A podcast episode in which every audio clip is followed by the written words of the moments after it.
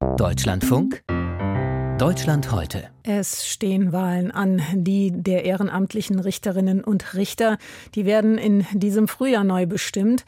Aber es fehlt an Freiwilligen für das ehrenamtliche Laienrichteramt. Darauf hat auch der Landesverband Nordrhein-Westfalen der Deutschen Vereinigung der Schöffinnen und Schöffen heute hingewiesen bei einer Pressekonferenz im Nordrhein-Westfälischen Landtag. Und da habe ich den Vorsitzenden des Landesverbands telefonisch angetroffen, Michael Hastenteufel. Wie groß ist das Problem Nachwuchs zu finden, habe ich ihn gefragt. Also in den Großstädten ist dieses Problem groß genügend äh, Bewerber zu finden. Denn man muss natürlich sagen, dass der Gesetzgeber vorschreibt, dass es immer doppelt so viele Kandidaten geben muss, wie man Schöffen braucht. Was passiert, wenn man die nicht zusammenbekommt?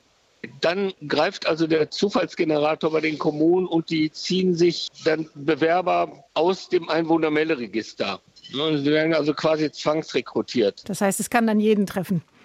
Es kann jeden treffen, richtig, genau. Bedauerlicherweise ist es aber so, dass dann Leute gewählt werden können, die es gar nicht machen wollten und Bewerber, die sich aktiv um das Amt beworben haben, nicht gewählt werden, weil der Schöffenwahlausschuss den Unterschied zwischen dem Bewerber, der es freiwillig macht, und den Zwangsrekrutierten nicht kennt oder nicht sieht. So. Was würden Sie sagen, was ist Ihre Vermutung, warum ist es so schwierig, Nachwuchs zu finden?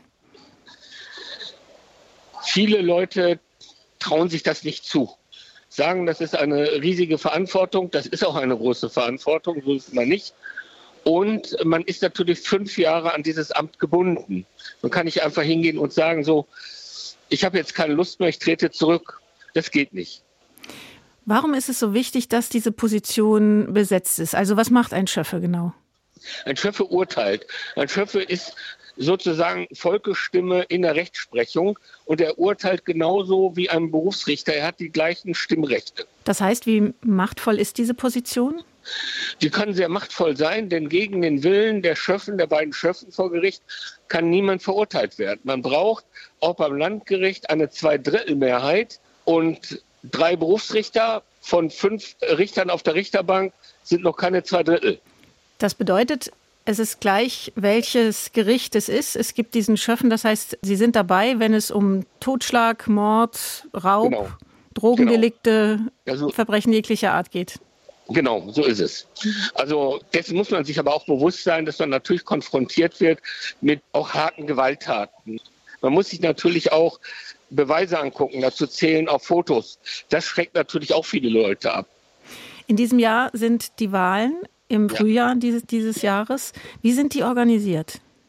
Die sind so organisiert, dass die Kommunen aus den Bewerbern Vorschlagslisten erstellen. Die Vorschlagslisten werden dann vom Rat der Stadt oder Gemeinderat äh, verabschiedet. Bei den Jugendschöffen ist es der Jugendausschuss.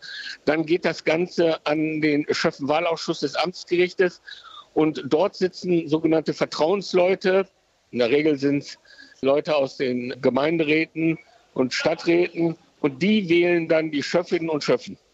Der Vorsitzende des Bundesverbands der ehrenamtlichen Richterinnen und Richter, Andreas Höhne, Sie haben es ja auch schon gesagt, wie verantwortungsvoll dieses Ehrenamt ist, der hat von Versuchen rechter Gruppierungen berichtet, ihre Unterstützer zur Bewerbung zu animieren. Wie groß ist die Gefahr? Wie groß sehen Sie die Gefahr? Wir hatten die Diskussion ja schon 2018 und da ist eigentlich gar nichts passiert. Also ja? vor fünf Jahren der vergangenen Runde der Wahlen.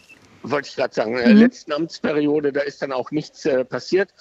Also hier in Nordrhein-Westfalen sehe ich die Gefahr nicht. Es kann sein, dass die Gefahr vielleicht in anderen Bundesländern höher ist. Aber man muss auch wissen, erstmal kann man den Leuten das ja nicht ansehen. Es geht ja da immer um die Frage der Verfassungstreue. Die müssen sich ja schon öffentlich geäußert haben. Und dann werden sie auch schon mal nicht mehr gewählt. Und wenn sie denn dann bei Gericht sind, dann greifen ja ganz gewisse Regeln, an die sich alle zu halten haben. Und dann kann auch keiner hingehen und mal sagen, also ich verurteile jetzt jemanden, weil er Migrationshintergrund hat, nur aus dem Grunde. Also sobald jemand sich öffentlich verfassungsuntreu zeigt, dann geht das Gericht auch hin und versucht denjenigen über ein Amtsenthebungsverfahren von der Schöffenliste zu streichen. Michael Hastenteufel, Vorsitzender der Deutschen Vereinigung der Schöffinnen und Schöffen Landesverband Nordrhein-Westfalen. Der Aufwand ist laut seiner Aussage übrigens in der Regel auch überschaubar. Fünf bis sechs Termine seien im Schnitt pro Jahr mit dem Amt verbunden.